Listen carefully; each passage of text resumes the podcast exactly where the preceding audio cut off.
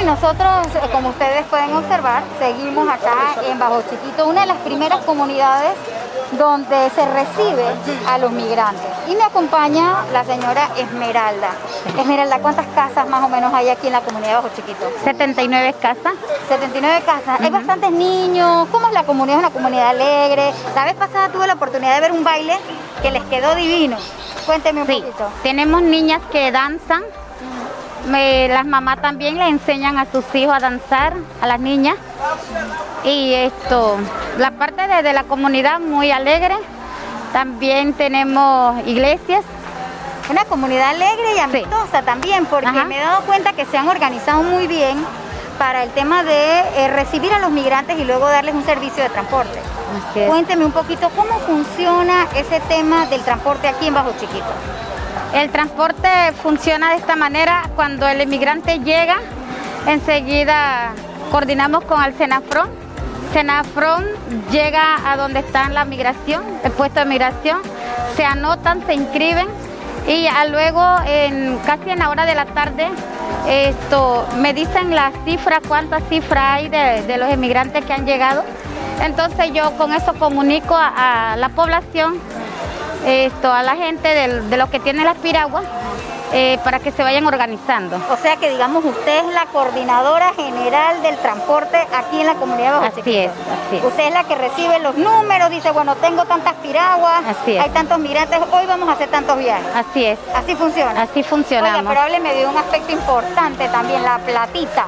¿Quién cobra esa platita? ¿Quién se queda con la platita? ¿Qué pasa con, con- con ese dinero?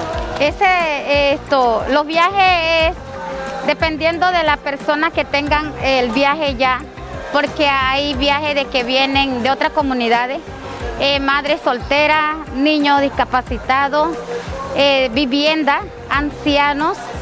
Eh, tenemos en el pueblo mismo tenemos ancianos discapacitados y otros también y así eh, siempre tenemos, ¿cómo le dicen eso? ¿Los ayudan? Lo- ajá, no, los ayudamos porque ellos vienen con, con, con otros dirigentes que se, han, eh, se anotan que ellos tienen eh, problemas en, en otras comunidades y es, es lo que hacemos. Digamos problemas económicos y Problemas eco- generar. Así es.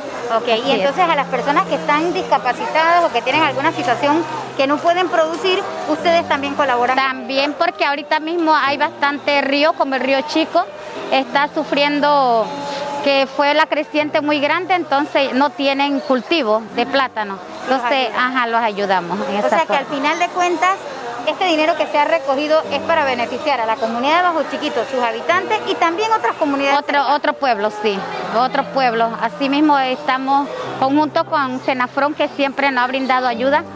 Eh, coordinamos todo eso, pero el, el- los que se llevan el, porcentaje del dinero, el cobro, esto son los que los que ya están inscritos en el en el en la piragua del embarque de- del otro día. ¿Como cuántos hay inscritos?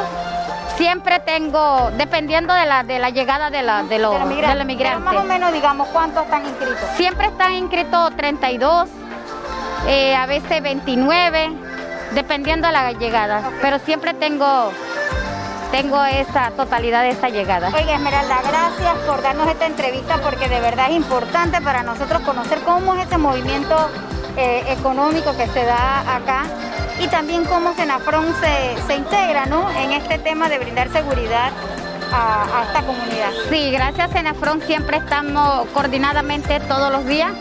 Ellos nos brindan esa ayuda bastante, bastante. Si no fuera por Senafron no sabemos qué haríamos porque siempre la coordinación es con ellos.